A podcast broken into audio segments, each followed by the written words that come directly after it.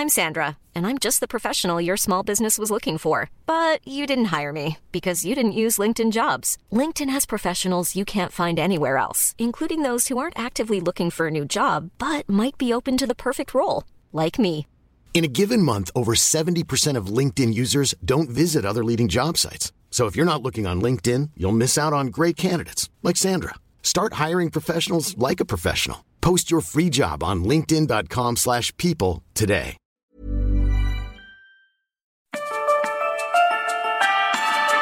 Esta es la mesa de análisis a fuego lento. Bajo la conducción de Alfredo González Castro en el Heraldo Radio. Iniciamos.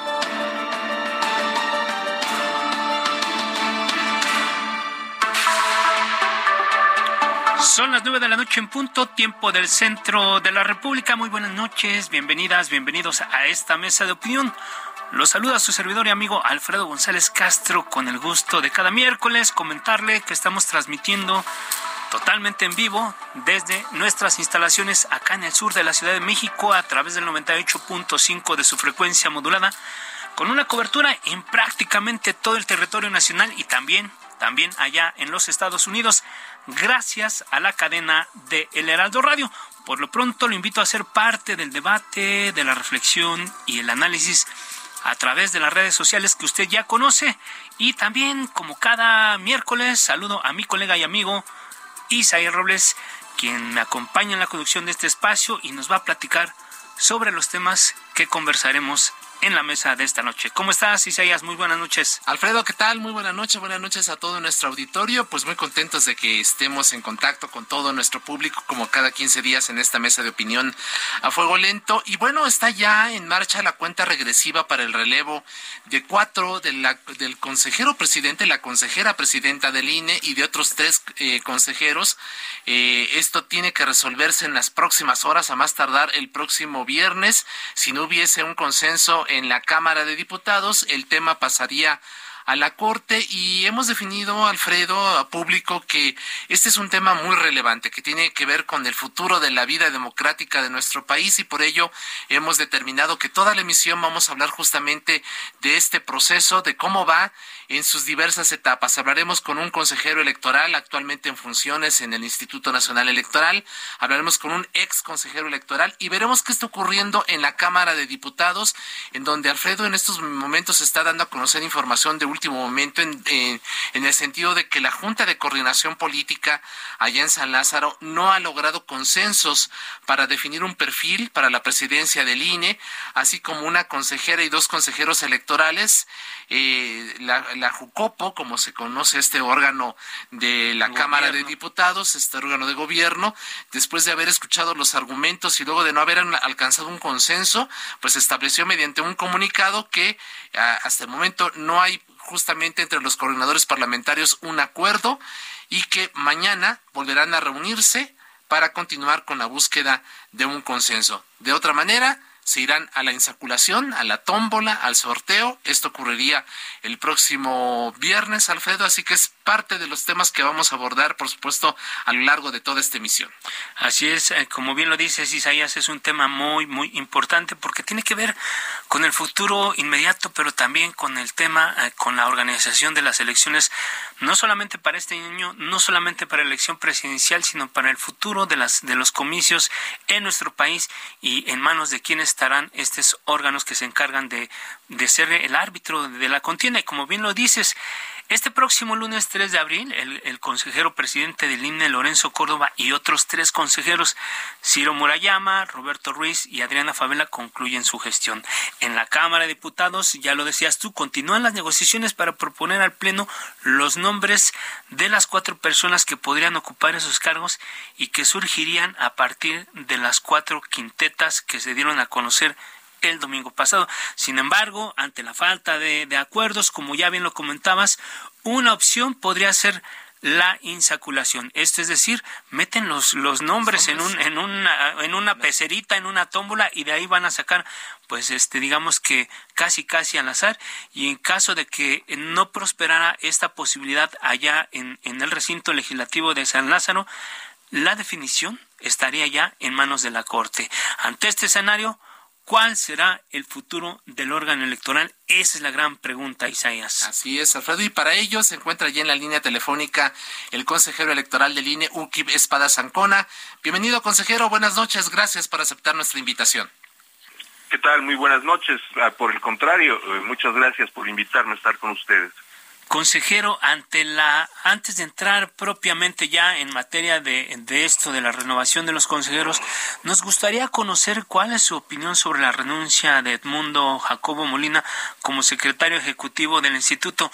Hay quienes dicen que, que hizo, que fue lo mejor que pudo haber hecho y otros dicen que más bien salió co corriendo. ¿Qué opina usted sobre esta eh, eh, decisión?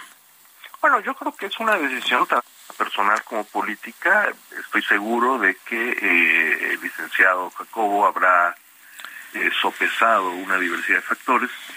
Y bueno, me parece que en todo caso, eh, en efecto, eh, pues libra al INE de continuar con ese flanco de ataques que en mi opinión han sido injustos sobre su persona y pues se retira después de 14 años de vida entregados al instituto.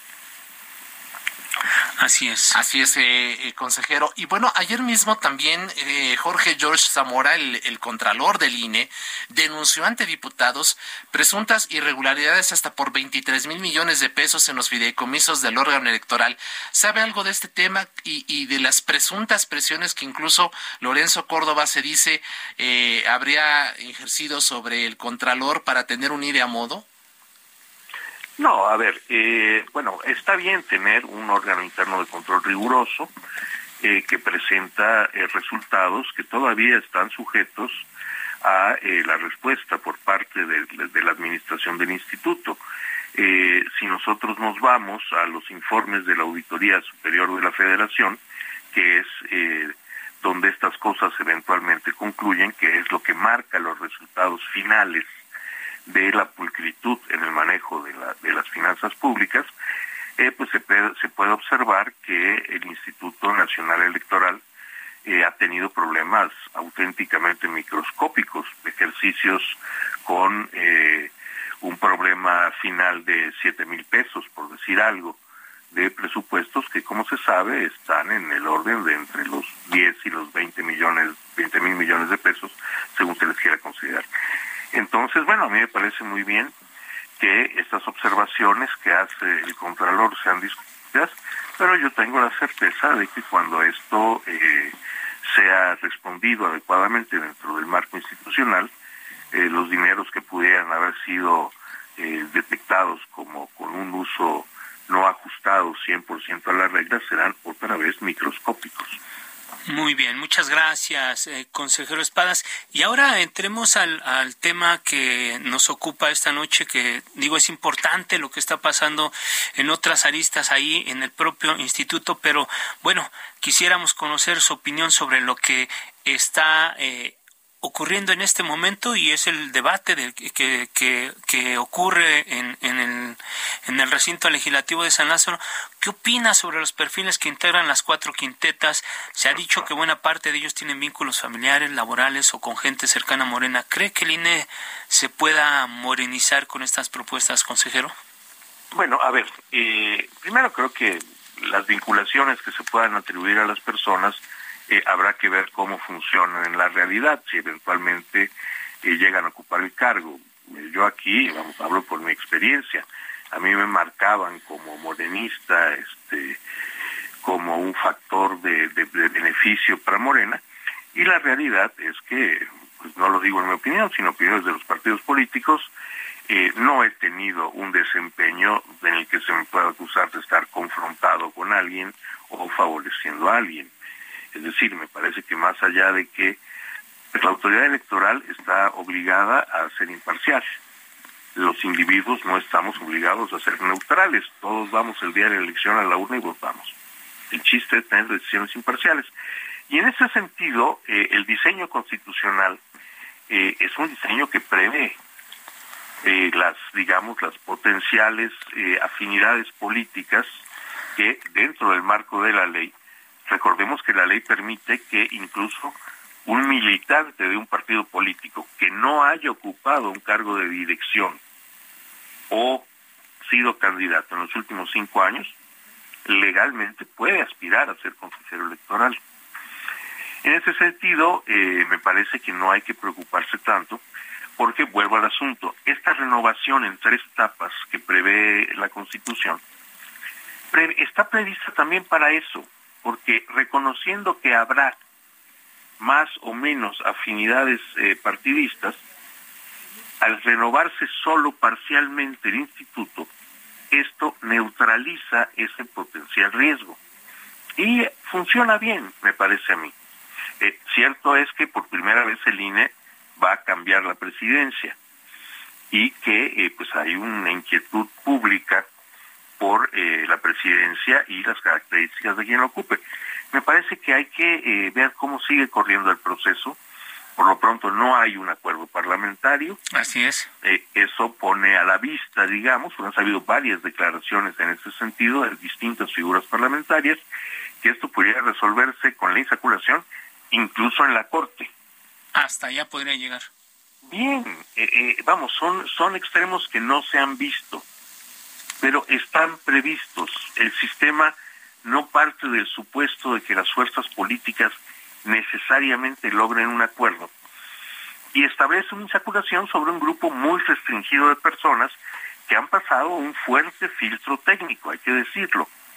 Eh, y bueno, además de esto, existe la posibilidad, entiendo que eh, alguien ya usó en estos días, de que eh, los partidos políticos, por ejemplo, si consideran que algún perfil no cumple con estos requisitos eh, abstractos que establece la Constitución, independencia, imparcialidad, pueden recurrir al Poder Judicial para impugnarlo. Entonces, confío en la fortaleza de este de este diseño constitucional para que al INE lleguen cuatro personas que eh, participen del trabajo institucional para garantizar elecciones íntegras a los mexicanos. ¿Descarta con ello, eh, consejero, entonces el riesgo de que el INE se pueda morenizar?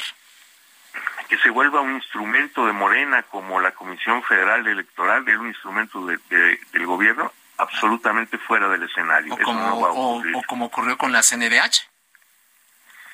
Bueno, pero estamos hablando de, otro tipo de organización.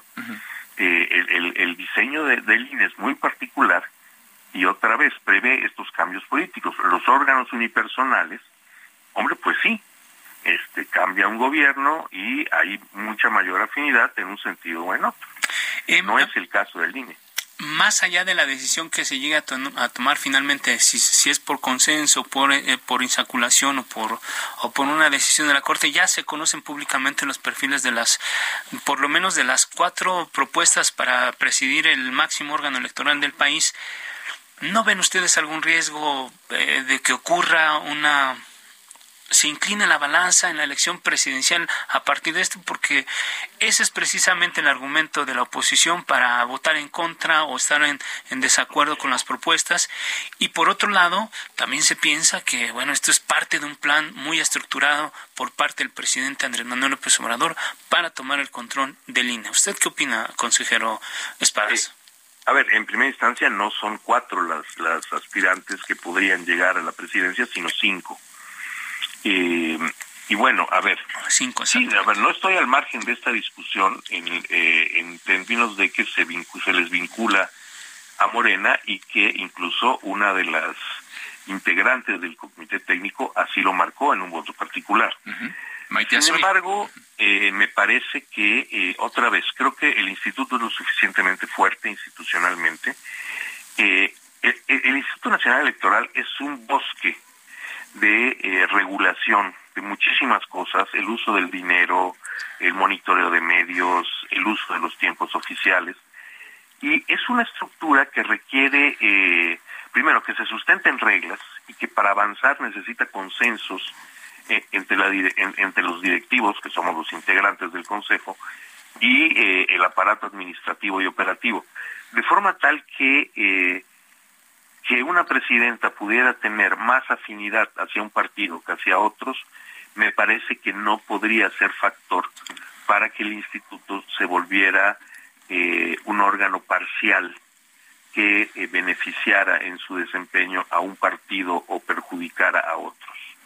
Me parece que, y bueno, otra vez, tenemos todos los actos del Instituto Nacional Electoral están sometidos a que, si son objetados, sean revisados por el Poder Judicial.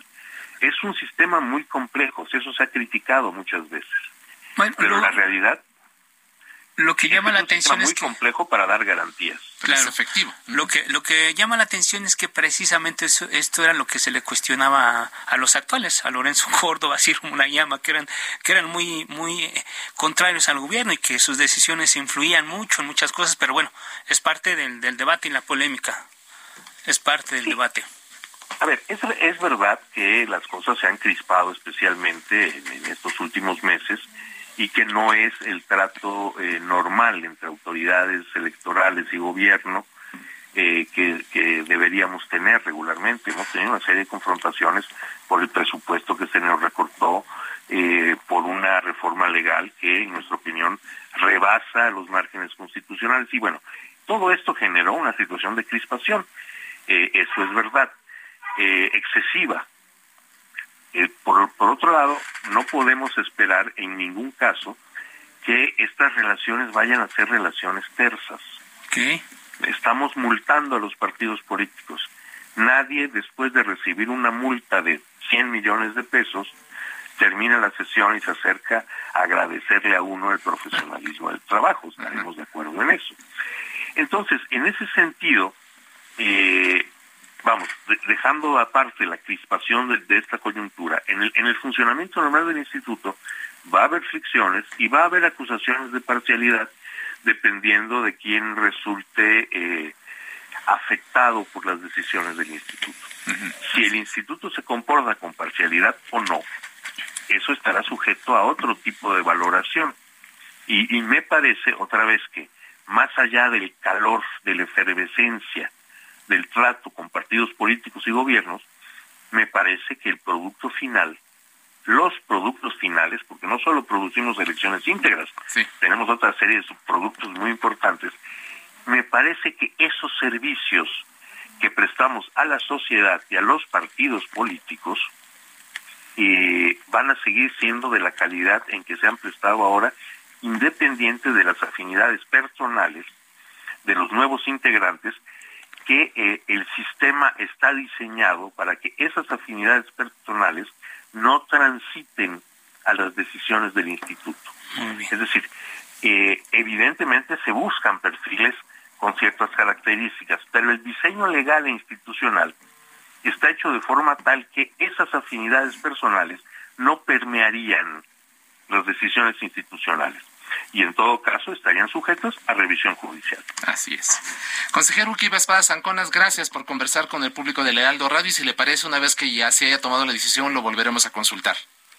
No, pues con mucho gusto. Muchas gracias por invitarme. Muchas gracias. 9 con 18. A fuego lento. lento. Para seguir con el análisis y la reflexión de este tema que es tan importante en este momento, en esta coyuntura política, social de nuestro país, ahora damos la bienvenida a Marco Antonio Baños, él es ex consejero del Instituto Nacional Electoral. Marco, ¿cómo estás? Muy buenas noches. Qué gusto saludarte, Alfredo. Eh, también saludo con mucho respeto a Isaías y a todo el auditorio. Muchas gracias, eh, ex consejero. Si le parece, escuchemos lo que dijo esta mañana el presidente López Obrador para entrar directamente en materia. Escuchemos. No negocien como era antes. Uno para ti, otro para ti, dos para mí. No, que se vayan a la insaculación. Es una propuesta muy respetuosa. Que no negocien. Para acabar con las épocas de cuotas políticas. Que no haya cuota. Ni que sea la fortuna, diría Maquiavelo, que es la suerte Maquiavelo decía que en la política se necesitaba virtud y fortuna, virtud y suerte. ¿Qué te parece, Marco Antonio Baños? Pues con esta respetuosa sugerencia que es más bien una orden presidencial, ¿el futuro de la democracia se jugará en un volado? ¿Qué opinas, eh, Marco Antonio? Ah, eh, creo que, que compareció el secretario de Gobernación en la plenaria de, de los diputados de Morena cuando empezó este periodo de sesiones, sí. vimos claramente que ya eh, Morena y el gobierno indicaron de la, de la negociación política como una fórmula de integrar los consensos que permiten la designación de los consejeros electorales. Fue muy claro el mensaje de Ana Augusto que además invadiendo la competencia de la Cámara de Diputados, pues les tiro en línea a los diputados de Morena que más allá de ser legisladores, pues son hoy día una especie de caja de resonancia del Poder Ejecutivo. Si el Poder Ejecutivo dice que le molesta que circulen las moscas a las 12 del día, pues luego luego sale eh, alguno de los legisladores de Morena con una iniciativa de, reformas para evitar que las moscas vuelen a esa hora. Entonces el tema de, de darle línea a los legisladores para que eh, designen por insaculación a los consejeros y a las consejeras electorales es un tema que ellos vienen eh, señalando, con el que vienen amagando desde hace poco, pero es un hecho concreto que eh, Morena, por un lado, pues está este, eh, aplicando a la necesidad de la construcción de los acuerdos y en segundo lugar, pues eh, ellos eh, por lo menos aseguraron la quinteta eh, de mujeres para la presidencia porque creen que al controlar la presidencia del Instituto Nacional Electoral van a controlar las elecciones. En cierta medida, eh, te diría, eh, coincido con una parte de lo que acaba de decir Uquid Espadas, porque efectivamente el INE tiene un conjunto amplio de mecanismos para controlar que las elecciones se sujeten a los principios de legalidad, a la imparcialidad, para que se hagan con, eh, con mucha calidad. El hecho concreto es que eh, si nos atenemos a los hechos, las presidencias de una institución tan importante como lo es el INE, pues tienen mucho que ver en la forma en que la sociedad percibe el desahogo de las elecciones. Y evidentemente si, si Berta María en un momento dado eh, fuese la presidenta, la consejera presidenta, si construyeran los acuerdos, o si por sorteo sale ella, curiosamente, imagínate que hagan el sorteo y resulte Berta María, ¿verdad? Pues sería como la lotería aquella del sexenio de Peña cuando pues hicieron el, la lotería y se la sacó a alguien, ¿no es cierto? O sea, ya tenían los números, o sea, este, y ya si le ponen allí un, un pelito blanco salido de la esferita del huevito ese aquí, este, el, del, del huevito kinder o alguna otra fórmula que usen para identificar una pelotita con el nombre de Berta María, pues ya sería el colmo, la verdad. Bueno, pero, pero, pero además el presidente el presidente dice no negocien, o sea, no hay cuotas. Bueno, pues no, te, no necesitan negociar. El acuerdo ellos lo tomaron, ellos impusieron a los que ya están, o sea, y todos son, sí, y todas claro. son afines a Morena, ¿no? Entonces, pues no necesitan negociar nada, ya están. Sí, por supuesto, pues la que salga de, es, de esas cinco personas. Ellos las pues, escogieron. eh, será una mujer escogida por ellos, afín al gobierno, al proyecto de la cuarta transformación. Y vuelvo a insistir, por sí sola, pues no va a tener capacidad, suponiendo este que los, eh, que los siete consejeros electorales que hay, claramente seis están, digamos, en un trabajo absolutamente institucional, este, lo han demostrado en los hechos, pero también es un hecho concreto que en el caso concreto de la consejera de la Cruz le han encontrado ahí algunos detallitos que se han filtrado, que se han sabido, donde consulta, donde al parecer dice cosas este, con Morena, no sé si eso será eh, cierto, si tengo un fundamento, pero este comentario sobre ese tema ha habido. Claro. Entonces, eh, que ojalá que pues se mantenga este, igual en un esquema de, de, imparcialidad, de institucionalidad, ojalá que estos rumores pues no sean ciertos, pero claro. de ser así, este obviamente pues los cuatro que emerjan pareciera que los van a escoger porque tienen una vinculación con Morena, rompiendo el principio de la imparcialidad y pretendiendo controlar por esa vía a las elecciones. El tema de la presidencia con sorteo o con acuerdos parlamentarios será de Morena, eso ya no hay vuelta de hoja. Ya eh, eh, enfocaron todas las baterías para tener este el control eh, en la designación de la presidencia. Vuelvo a insistir por la opción eh, más viable que pareciera la del sorteo, porque pues ya les tiró línea el presidente de la República de nuevo y aquí no va a haber nadie que diga lo contrario, ya no va a haber posibilidades de construir y mañana lo vamos a constatar. Uh -huh. Esta declaración de López Obrador es prácticamente una instrucción. No Oiga, hay vuelta eh, de hoja, háganlo así, ¿no? En 30 no, segundos. Creo de esta manera, lo hemos visto por la vía de los hechos.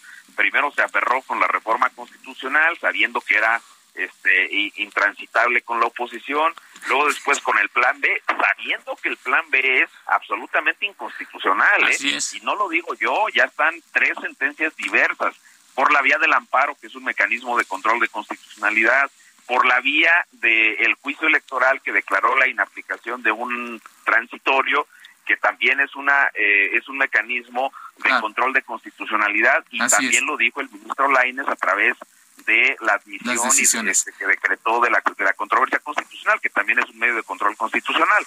Nos, Pero, nos vamos a un este, corte, Marco, Marco Antonio, nos vamos a un corte. Si le parece, una vez que se tome la decisión, volvemos a establecer contacto con usted para continuar con el análisis. Vamos a un corte. Sí, por supuesto que sí. Hasta luego. Muchas gracias. Está usted en la mesa de análisis a fuego lento con Alfredo González Castro por el Heraldo Radio. La polémica y el debate continúan después del corte. No se vaya.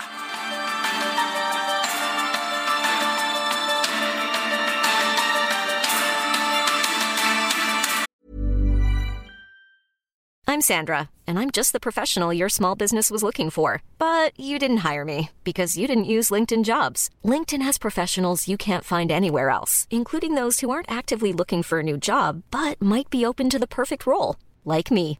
In a given month, over 70% of LinkedIn users don't visit other leading job sites. So if you're not looking on LinkedIn, you'll miss out on great candidates like Sandra. Start hiring professionals like a professional. Post your free job on linkedin.com/people today.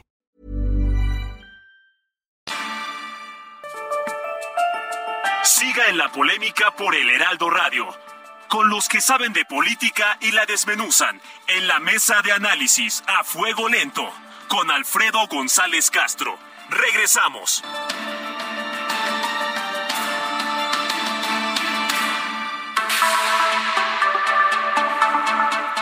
Son las nueve de la noche con 30 minutos, hora del centro de la República. Volvemos a la mesa de opinión a fuego lento. Les recuerdo que estamos transmitiendo totalmente en vivo por el 98.5 de su frecuencia modulada desde nuestras instalaciones acá en el sur de la Ciudad de México, gracias a la cadena de El Heraldo Radio con una cobertura en prácticamente todo el territorio nacional y también allá en los Estados Unidos.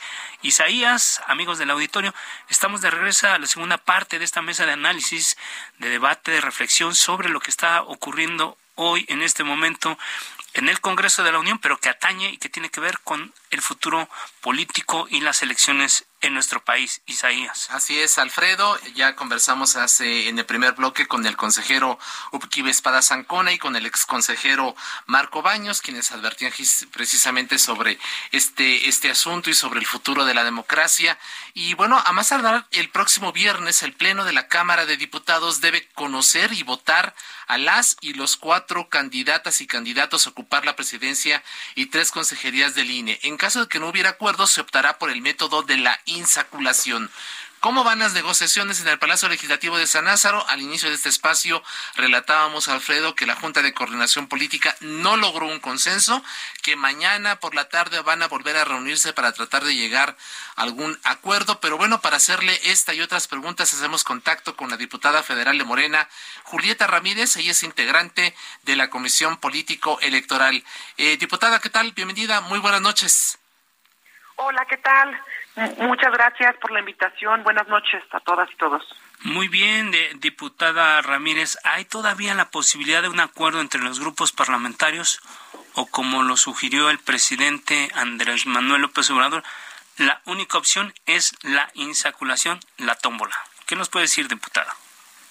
Bueno, en primer lugar, hemos visto negación de parte de los grupos parlamentarios opositores a Morena. Hemos visto que algunos diputados del PAN han hecho algunos pronunciamientos y también lo hizo el diputado Alejandro Moreno, que ellos no van a apoyar ninguna propuesta. No nos sorprende esta pues esta resistencia que presentan porque en general ha sido su forma de actuar durante todo este tiempo. Se negaron la reforma eléctrica, se negaron al plan A de la reforma electoral no es nada raro que se vuelvan a negar y si continúan en este pues en esta postura para el día de mañana efectivamente nos iríamos a la intaculación que es una especie de sorteo que se tendría que llevar a cabo el día viernes 31 de marzo Así es. Eh, diputada, ¿qué responde a quienes aseguran que los perfiles que integran las cuatro quintetas son familiares, amigos o cercanos a la 4T y que con ello el INE se va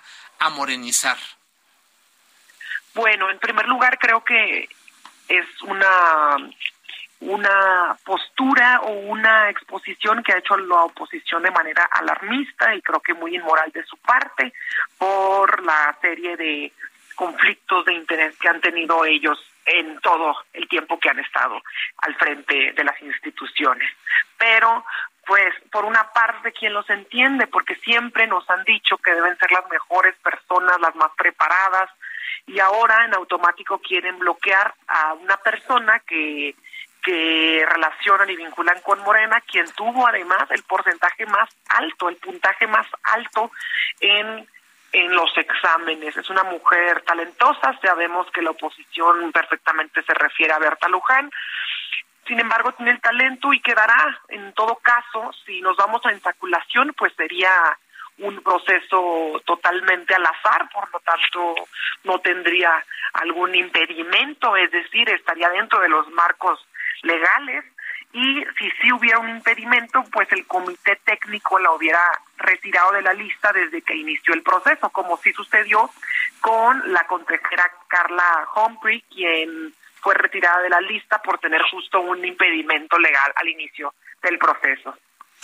Muy bien, diputada Julieta Ramírez, al colocar a personas que tienen poca o nula experiencia en la organización de elecciones, lo que te quiero preguntar es si no se busca dinamitar al INE, hacerlo parecer como ineficiente para luego desaparecerlo. ¿Cuál es la, la visión de esto? No, claro que no, nadie ha buscado desaparecer al INE, al contrario, todo este tiempo hemos buscado fortalecerlo, fortalecer la democracia participativa. Y en este proceso, déjame comentarte que ha sido un proceso largo, un proceso que de hecho inició en diciembre, en febrero se hicieron los registros, después se hizo a los aspirantes, se hicieron entrevistas, se hicieron exámenes y ahora pues quienes llegan a la lista de los 20 finalistas que hizo llegar el comité técnico, pues de hecho son las personas más preparadas entre más de 600 que se registraron en un primer momento. Han pasado muchos filtros, no significa en absoluto que alguien que sea integrante o finalista de estas 20 personas o tenga muy pocos conocimientos, al contrario, serán las personas de más alto nivel profesional quienes lleguen a las listas, quienes ya llegaron a las listas y que finalmente sean votados de la manera que se decida. Si es por vía del voto de las y los diputados, pues quedará conciencia de cada uno de nosotros. Y si es en tómbola o en insaculación, pues estamos seguros de que de todas maneras los 20 perfiles son muy buenos y que finalmente quedará alguien bien calificado. Aquí nada más hacer un recordatorio a todos quienes nos escuchan que Morena había propuesto en el plan A de la reforma electoral, y que era una reforma a la Constitución, que los consejeros electorales los votara la gente, que fuera por voto popular y no como ahora con estas disyuntivas entre los partidos políticos, que una decisión dejada a la gente, pero sabemos que PAN, PRI, PRD y MC no quisieron esta propuesta y bueno, estamos ahora en el proceso tradicional de elección de consejeros. Así es. A partir de la decisión que se deba tomar a más tardar el próximo viernes, eh, diputada, diputada Julieta Ramírez, eh, ¿Cómo ve usted al INE? ¿El INE va a seguir garantizando procesos electorales transparentes, equitativos, donde el voto de cada uno de los ciudadanos contará? ¿No habrá riesgos de que la balanza se incline eventualmente hacia su partido, al que actualmente gobierna el país? No, por supuesto. Lo hemos visto, el Instituto Nacional Electoral es una institución honorable, que no estemos de acuerdo con la actuación de los consejeros electorales es muy distinto a que queramos destruir la institución que por muchos años la izquierda fue la que fortaleció y fue abriendo el proceso democrático en el país. Y el INE además pues es un instituto querido por la gente, la gente confía en él, lo que no a lo que no le tienen tanta confianza es al reflector que han manifestado los consejeros electorales en todo este tiempo. Sin embargo, al contrario, lo que se ha buscado, lo que se ha comentado entre los representantes de Morena, por lo general del INE, es que esperemos que con esta renovación del Consejo pueda nuevamente que se pueda trabajar en armonía, que haya posibilidades serias de construir adentro del instituto y pues que no sea utilizado por una por como trampolín o como plataforma de la derecha. Eso es lo que queremos evitar, que nuevamente el instituto sea al servicio de la gente del pueblo y no al servicio de un grupo positivismo con el instituto.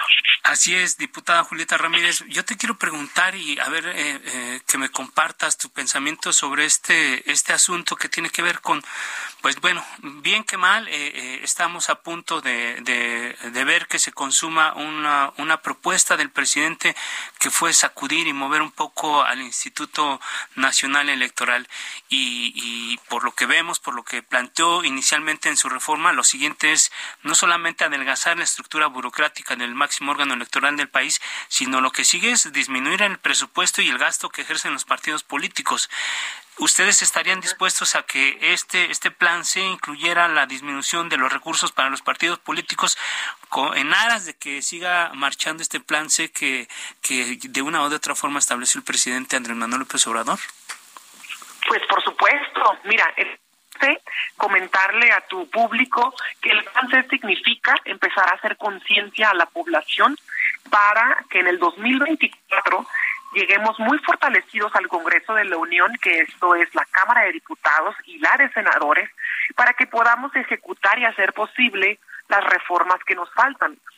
Una reforma al Poder Judicial, una reforma electoral en materia constitucional, y con esto hacer realidad lo que propusimos desde este año y el año pasado con la reforma al Plan A, que era la reforma electoral que envió el presidente en materia electoral a la Constitución, que incluía la disminución al financiamiento público a los partidos políticos. Ese es un reclamo social y una demanda desde hace muchísimo tiempo. La gente, a la gente no le gusta saber que, por ejemplo, que el PRD tiene al año 400 millones de pesos para su partido al que le quedan tres personas en la cúpula del PRD y donde terminan repartiéndose el financiamiento ante hacia entre ellos. O dos, el chucho y el chucho. o dos, ¿no? el, el chucho y su reflejo en el espejo, prácticamente. Aunque también ocurre lo mismo con el Partido Verde y el PT, que son aliados de ustedes, ¿no, diputada? Sí, la verdad que sí, con todo respeto. Sin embargo, el Verde tiene mayor aceptación y mayor nivel de operación a nivel nacional que lo que tiene el PRD. Y bien, en general para todos los partidos políticos, ya sean nuestros aliados o no aliados, incluso Morena, debemos de recibir menos recursos. Morena es un partido que ha devuelto la mitad de su recurso que se le asigna. Es el único partido que devuelve parte de su financiamiento a la tesorería. ¿Para qué? Para que se reparta en donde la federación considere que se tiene que repartir. Y fíjate, tan que no existía este proceso que, que el año pasado tuvimos que reformar las leyes porque nosotros devolvíamos el dinero y el INE no nos dejaba, porque al final del día el dinero que se va a los partidos políticos es dinero que le llega primero al Instituto Nacional Electoral y el INE es quien después lo envía a los partidos políticos. Ah, pues le pedíamos al INE que dirige Lorenzo Córdoba, que queríamos devolver ese dinero a la federación y nos decían que no, que no era un mecanismo previsto por la ley que no se podía. Y justo así hemos visto cómo después los mandan a mandan todo ese dinero, todos esos remanentes a sus fideicomisos y de ahí se les desaparece la pista. Entonces, tan no existía ese proceso y tan rígida estaban las relaciones con el INE que no querían aceptarnos el dinero de vuelta. Entonces tuvimos que hacer una reforma a las leyes para poderlo entregar ya no al INE, sino directamente a la tesorería de la federación, porque ellos no nos permitían hacer este proceso. Esto la gente lo conoce poco o lo repetimos poco. Entonces, pues si hay un firme compromiso, como tú lo comentabas, la respuesta es sí con que se reduzca el financiamiento público a los partidos. Así es. Finalmente, diputada, antes de concluir esta conversación, eh, ¿no está en riesgo la elección federal del 24 y la sucesión presidencial con eh, este nuevo, estas nuevas designaciones en, el Instituto Nacional Electoral? Y, y, finalmente también, ¿qué opinión le merecen estos señalamientos de que Morena quiere que las elecciones regresen al control del partido en el gobierno como lo hizo el PRI durante décadas? Pues que es mentira, es una total mentira. Por ejemplo, en primer lugar, el proceso de renovación de los consejeros tiene que continuar. le guste, quiera o no, quien sea que quiera, tiene que continuar porque es un procedimiento previsto en la Constitución y esto tiene que seguir, haya o no haya riesgo. En segundo lugar, nosotros estamos en los mejores ánimos de construir ya con los nuevos consejeros, esperemos que llegue gente digna, honesta, realmente imparcial al instituto y que podamos reconstruir las relaciones, hacerlas más amenas y no estar en señalamientos permanentes ante las mm, ante el mal uso de los recursos públicos que hacían estos personajes. Y en tercer lugar, toda esta narrativa de que queremos regresar al PRI de antes, de que está en riesgo el padrón electoral, porque sí lo han dicho mucho a la oposición, de que está en riesgo las elecciones, de que eh, vamos a desaparecer al INE, que nadie va a poder sacar su credencial de elector, han dicho que ya no vamos a instalar todas las casillas, han dicho que ahora los los la mesa directiva de las casillas ya los vecinos que ya van a ser promotores de algún programa social, han dicho que el PREP está en riesgo, han dicho tantas mentiras y las nombro para quien te escuche sepa que es mentira, que esto no es cierto.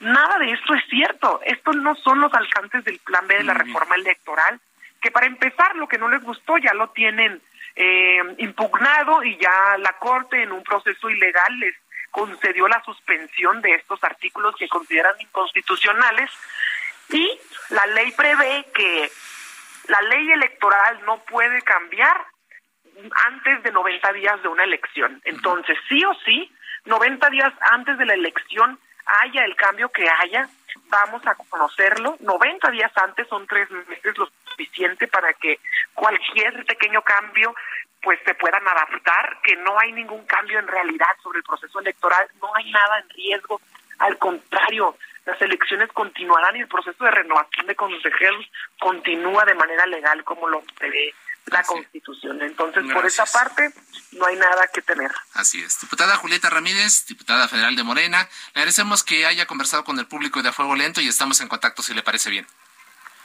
No, hombre, les agradezco a ustedes el espacio para comentar estos temas tan importantes. Les mando un abrazo y que tengan excelente noche. Muchas gracias. 946. A Fuego Lento. Vamos ahora a conocer la opinión del Partido Acción Nacional a través del diputado Humberto Aguilar Coronado, secretario de la Comisión de Gobernación y representante ante el INE por parte del Poder Legislativo. Diputado Aguilar Coronado, gracias, muy buenas noches. Ya escuchaste parte de lo que dice Julieta, de lo que nos comentó la diputada Julieta Ramírez. ¿Qué nos puedes comentar, diputado Aguilar Coronado? Hola, Alfredo, hola, don Isaías. Pues se ve que la, la diputada no tiene ni idea del derecho electoral de que no leyó el plan B, que votaron sin haber leído un solo artículo y que evidentemente no sabe lo que es un proceso electoral. Los que llevamos más de 30 años metidos en este tema, los que trabajamos para conformar el Instituto Federal Electoral, los que aportamos para que se convirtiera en el Instituto Nacional Electoral, evidentemente sabemos que todo lo que dijo es mentira. Por supuesto que todo lo que dijo se va a hacer en caso de eh, sacar adelante el plan B. Y lo que me llama mucho la atención es que habla que hay que respetar la constitución en el tema de los consejeros electorales, pero dice que en un procedimiento ilegal la Corte determinó la suspensión del el plan B. Pues debería de leer la constitución la diputada, porque en nuestro país vivimos en una división de poderes en donde la Suprema Corte de Justicia de la Nación revisa la inconstitucionalidad de lo que legisla el Poder Legislativo y de lo que actúa como autoridad el Poder Ejecutivo. Eso no es ilegal ni inconstitucional. Que no estén de acuerdo que el ministro ponente Laines haya otorgado la suspensión en tanto se entra al fondo del asunto, pues es una supina ignorancia de parte de la diputada, del representante de Morena en el Consejo General de INE, del representante del Poder Legislativo en el Instituto Nacional Electoral, y si esos, que son, digamos, que los más letrados en esto no entienden, pues imagínense nada más. Diputado Aguilar, eh, eh, hace comentamos al inicio de este espacio que la Junta de Coordinación Política no logró esta noche algún consenso para llevar al Pleno la votación de estos cuatro eh, consejeros y consejeras de, del INE. ¿Todavía posibilidad de acuerdo entre los grupos parlamentarios o como ya lo sugirió o lo ordenó hoy el presidente López Obrador, la única opción va a ser la insaculación el próximo viernes? A ver, desde hace más de dos meses el secretario de Gobernación dijo que ellos se iban a la insaculación. Ellos echan a un lado, demeritan y por supuesto ignoran la posibilidad de alguna negociación política. Y la negociación política es necesaria cuando alguien está gobernando, alguien tiene que tratar con diferentes, diferentes fuerzas políticas. Esto no se ha dado ni en la legislatura anterior ni en la actual. Es decir, desde que llegó el presidente de la República, la negociación política quedó hecha a un lado, la búsqueda de acuerdos no existe, la posibilidad de lograr consensos es un ideal inacabado y lo único que están haciendo es estirar la liga hasta el último momento para que pues no haya posibilidad de acuerdo y entonces que se vaya a la corte para que sean insaculadas estas quintetas. Me parece que con la integración de las mismas y con los vicios iniciales que tuvo este proceso, evidentemente, creo yo, no hay posibilidad de acuerdo. Hoy mismo la diputada Aleida Alavés, en, que es representante de Morena en la Jucopo, dijo que buscarán un acuerdo entre todas las, las fracciones pero una cosa es clara, se acabaron las cuotas. Claro que para ellos se acabaron las cuotas, pues quieren como en la pirinola. Todos ganan. Todo. toma, todo. Todo. Es lo que quieren. Pues claro que no va a haber cuotas, va a haber simplemente un, una, un mayoriteo total. Y al no ponerse de acuerdo con nosotros, evidentemente, no van a obtener la mayoría constitucional que se requiere para que salgan adelante estos consejeros y consejeras y se van a ir a la insaculación en la Pero por otro lado, diputado Aguilar Coronado, el coordinador de, de Morena ya en San Lázaro, Ignacio Mier, acusó al PAN de pretender descarrilar el proceso eh, que está que está ocurriendo en este momento. ¿Qué le responde al coordinador de Morena? Pues que el, el, coordinador de Morena jamás ha buscado la posibilidad de un acuerdo y no se puede descarrilar un proceso que viene descarrilado desde el principio. A ver, hagamos una memoria muy rápida.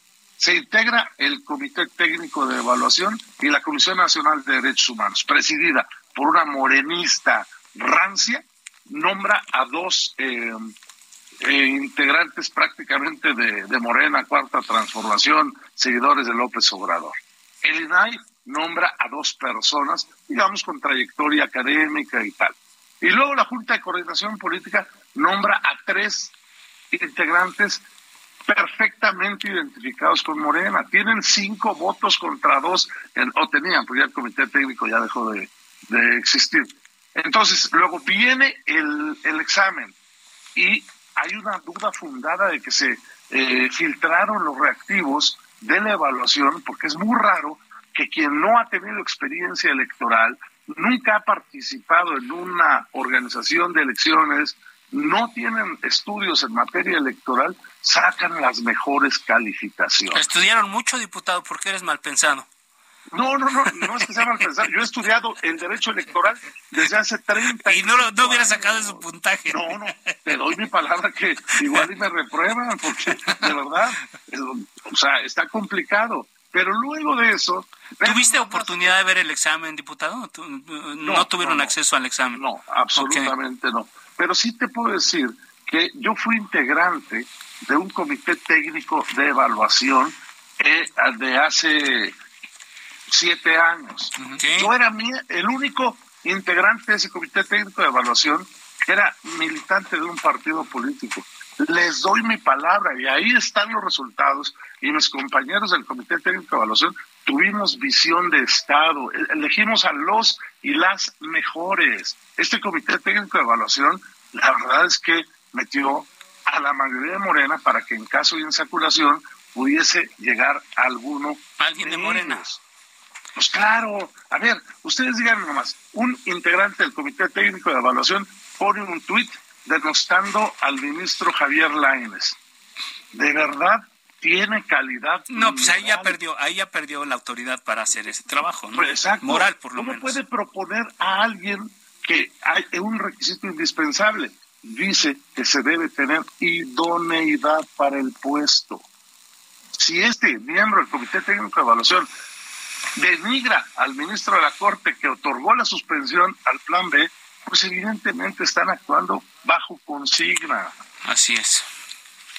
Así Pues es, diputado. Bueno, pues le, le agradecemos mucho, diputado Humberto Aguilar Coronado, diputado federal del PAN, por atender nuestra invitación. Estaremos muy pendientes de lo que ocurra en las siguientes horas allá en el Palacio Legislativo de San Lázaro y si le parece lo volvemos a, a invitar para que hagamos un análisis de lo que ocurra allá. Muchas gracias por lo pronto. Yo, gracias, yo estoy a sus órdenes y de verdad creo sinceramente que los, las próximas horas, horas van a determinar qué es lo que va a pasar en este país. Muchas si gracias. los cuatro van de Morena, pueden hacer mayoría en el Consejo General.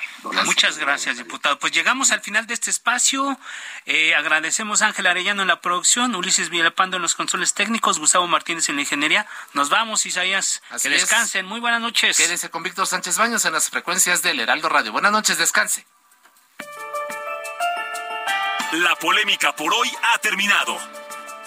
Le esperamos el próximo martes para que con los expertos analicemos la noticia y a sus protagonistas en la mesa de análisis a fuego lento por el Heraldo Radio, con la H que sí suena y ahora también se escucha.